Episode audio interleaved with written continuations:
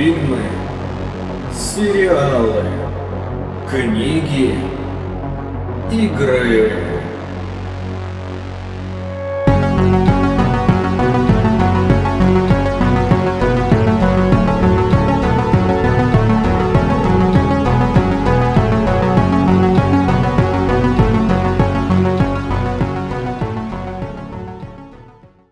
Я приветствую вас, дорогие друзья, с вами я, Фантастик Артём, и вы на подкасте. Сегодня я хочу поговорить про фильм «Казнь». Ладо Кватани, режиссер-дебютант, решил обогатить отечественный кинематограф своим неонуарным триллером, скомпилированным из мировой классики жанра. Спойлер, у него получилось. Для начала расскажу, как я познакомился с творчеством Ладо – Несколько лет назад я посмотрел короткометражный фильм «Люцифер», в котором рэпер Хаски рассказывает о себе. Меня заинтриговал его образ, потому что походил он на художника-перфекциониста с видом уличного гопника. Я начал шерстить YouTube, изучая его музыку и клипы. Мне попадается трек «Убей меня», написанный совместно с исполнителем масла черного тмина – я включаю клип и проваливаюсь головой в видеомузыкальный грот, заполненный мистической тяжестью смерти. К слову, смерть в клипе представляется как полуобнаженная рыжая женщина, которая держит рукой канат, который спустя десятки километров сплетается в петлю для героя Хаски. Всем, кто не видел, к просмотру обязателен. Этот клип снял Ладо Кватания. Я посмотрел его множество десятков раз. Спустя какое-то время мне попадается интервью режиссера-дебютанта Ладо Кватания у всем известного интервьюера, его имя нельзя называть вслух. К тому моменту у него на канале как раз не выходило ничего интересного, это мое субъективное мнение, и я особо ничего не ждал от его нового выпуска. А получилось так, что я уставился в экран и взгляд отвел от него всего раз, чтобы заварить себе чая. Ладо рассказывал о простых вещах, как ему нравится ездить в старых лифтах, гулять по крышам, снимать на разные камеры. Я увидел в нем способность вдыхать воздух свободной жизни. У режиссеров-ремесленников такого нет, они скорее работают, чем творят, а здесь... Интересно было увидеть, что он снял. Но на тот момент фильм «Казнь» еще не вышел. В интервью Ладо рассказывал о своих философских взглядах, о работе, о Хаске. Кстати, он и сыграл небольшую, но роскошную роль в фильме, который мы сегодня обсуждаем, который на тот момент еще не вышел. Еще раз об этом говорю. Но откладывая что-то в долгий ящик, очень часто мы возвращаемся к этому не тогда, когда запланировали. Но все же я его посмотрел, и давайте о нем говорить. Начать предлагаю со сценария и режиссуры. Ладок Ватани и его соавтор Ольга Городецкая написали сценарий авторского фильма. Назвать его артхаусом у меня язык не поворачивается.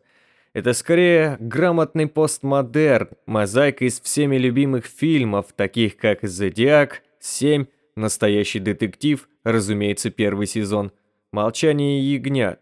Часто при попытках надергать самое лучшее из шедевров получается что-то невнятное со сбивчивым ритмом повествования. Здесь удалось этого избежать, хоть Ладой прошелся по самому краю, ибо использовал очень сложные приемы. Например, скачки во времени туда и обратно. Повествование все время перепрыгивает с 1991 на 1988, а потом и вовсе в 1981 год. При переходах во времени на экране пишется год происходящего. Прическа главного героя Исса Давыдова, его сыграл Ника Тавадзе, меняется, явно добавляется немного седины. А в случае со вторым главным героем, Севастьяновым, Евгений Ткачук его воплотил, все немного ярче. Он переживает максимально мощное перевоплощение из молодого помощника в матерого линчевателя, который творит свои дела за кадром. В отличие от него, детектив Исса, кстати, это отсылка на реально существующего работника органов Исса Костоева – который принял участие в поисках Чикатила, трансформацию переживает внутреннюю, причем очень сильную, а внешне он старается сохранять неизменность. Сложно рассказывать об этой ленте, избегая спойлеров. Я уверен, в отличие от множества других фильмов у нас на обсуждении, этот многие не смотрели, потому что за ним не стояла вся мощь медиапространства страны. И это правильно. Такие сюжеты не должны падать в рот зрителю, как бутерброд из вкусной... ну и что-то там еще. Ради этого кино зритель должен поплутать по темным тропам сумеречного леса и найти его следы. Казнь – это драгоценный камень, описанный с помощью семи глав, разделивших фильм на этапы принятия неизбежного. Через эти этапы мы добираемся до осознания, что каждый получит расплату. Немного о смысле слова «казнь» в контексте фильма. Во время философской беседы в машине на манер Раста Коула Иса рассказывает Севастьянову об особом методе расплаты за убийство. Убийцу, живого, и его жертву привязывают друг к другу и бросают в яму, в которой убийца медленно умирает, осознавая тяжесть содеянного.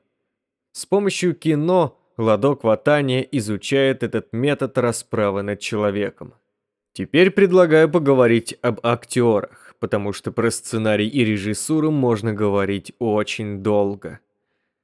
Собственно, после просмотра сериала «Король и Шут» я остался в восторге от актерской игры Евгения Ткачука. Кстати, о нем в будущем я планирую сделать выпуск.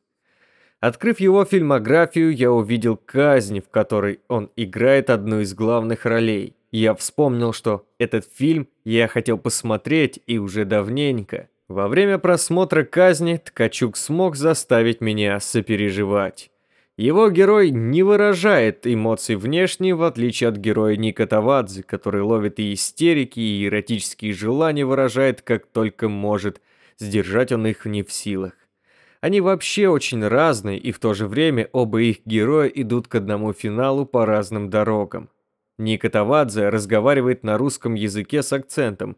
Впервые услышав, я не понял, зачем Ладов взял актера, говорящего с акцентом. Но спустя 20 минут хронометража пришло осознание, что люди в жизни очень часто имеют речевые особенности, и фактор акцента начал добавлять истории живости, заставляя мой мозг забывать, что я смотрю нереальные события. Ника Тавадзе справился с возложенной на него сложной ролью полностью. Отойдя от темы, хочу порассуждать. В русском кинематографе есть одна проблема, хотя может и наоборот, это вовсе не проблема. Актеры озвучки у нас просто великолепны. Я сам тесно связан с этой деятельностью и понимаю их уровень. Бывает так, что он выше, чем у актеров, которых мы видим на экране. Сейчас я скажу кое-что крамольное. Леонардо Ди Каприо получил неофициальный голос в России. Это Сергей Бурунов. Он внес в актерскую игру великого мастера, играющего и так на запредельных уровнях, еще больше мощи. Слушая голос Ди Каприо в оригинале и сравнивая с голосом Бурунова, второй, на мой взгляд, эффектнее. Русские актеры иногда не могут выдать достоверности в голосе во время переозвучки в студии после завершения съемок. Для меня это слышится кривовато. В случае казни этой кривоватости смогли избежать. Но по звуку у меня все же есть претензия. Голоса актеров иногда выбиваются из палитры звуков, звучат неорганично громко. Возможно, я слишком придирчив, но у меня иногда происходил рассинхрон, и я выпадал из потока фильма. В общем и целом, пара Тавадзе-Ткачук произвела на меня положительное впечатление, не настолько мощное, как Мэтью МакКонахи и Вуди Харрельсон, но все же я полностью доволен их игрой. Говоря об остальном касте, выделю, пожалуй, нескольких актеров. Данил Спиваковский меня удивил, он сыграл очень многогранную роль душевно больного человека. Признаться честно, когда он начал пускать слюни и сопли, я в какой-то степени был ошеломлен театральной мощью Даниила. Вытянуть из себя столько страха, безумия и боли – это очень круто. Он сделал свою работу выше всех похвал. Евгений Муравич. Невозможно без спойлеров описать его игру. Просто я был потрясен манерой говорить и внешним видом этого персонажа. При просмотре вы все поймете. Юлия Снегирь, Виктория Толстоганова, Аглая Тарасова. Женский костяк сериала. В коем-то веке женские персонажи не идут в довесок мужским. Все три актрисы воплотили на экране личности – каждая со своим горем и желаниями. Всем девушкам аплодирую. Дальше предлагаю поговорить о визуале. Денис Фирстов, выступивший в амплуа оператора в кинопроизводстве, не новичок, но и не ветеран. На его счету несколько интересных проектов. Это «Коллектор» и «Психотроника», фильм, написанный и срежиссированный упоминаемым выше рэпером Хаски. Денис Фирстов совместно с художником-постановщиком Дмитрием Онищенко создали мрачнейшую атмосферу Советского Союза, трансформирующегося в Россию – с помощью бледной зернистой картинки, игрой света и теней, декора в помещениях, классических для детективов кадров в машине, съемочной команде удалось создать депрессивное ощущение триллера, подобное великим шедеврам, упоминаемым мною в начале. В общем и целом, мое почтение всем постановщикам кадра. Саундтрек. Кирилл Рихтер написал музыку до начала съемок. Сам Ладо признается, что с таким подходом доселе не сталкивался. Вообще, Кирилл Рихтер получил творческую свободу в написании музыки. Это ощущается во время просмотра, ибо музыка становится частью визуального стиля, сливаясь в единую экосистему. Одобряю за креативность. Ну а теперь давайте подводить итоги. Фильм «Казнь», на мой взгляд, вышел не идеальным – где-то слишком сложным и нагруженным, где-то сексуализированным и жестоким, но ирония в том, что именно такие триллеры я люблю. «Казнь» — большой шаг для русского кинематографа, который сделал режиссер-дебютант. К просмотру однозначно. На такой фильм каждому синефилу необходимо иметь свое мнение. Сожалению, подобное кино – большая редкость для отечественных киноделов. К счастью, подобное кино – начало появляться.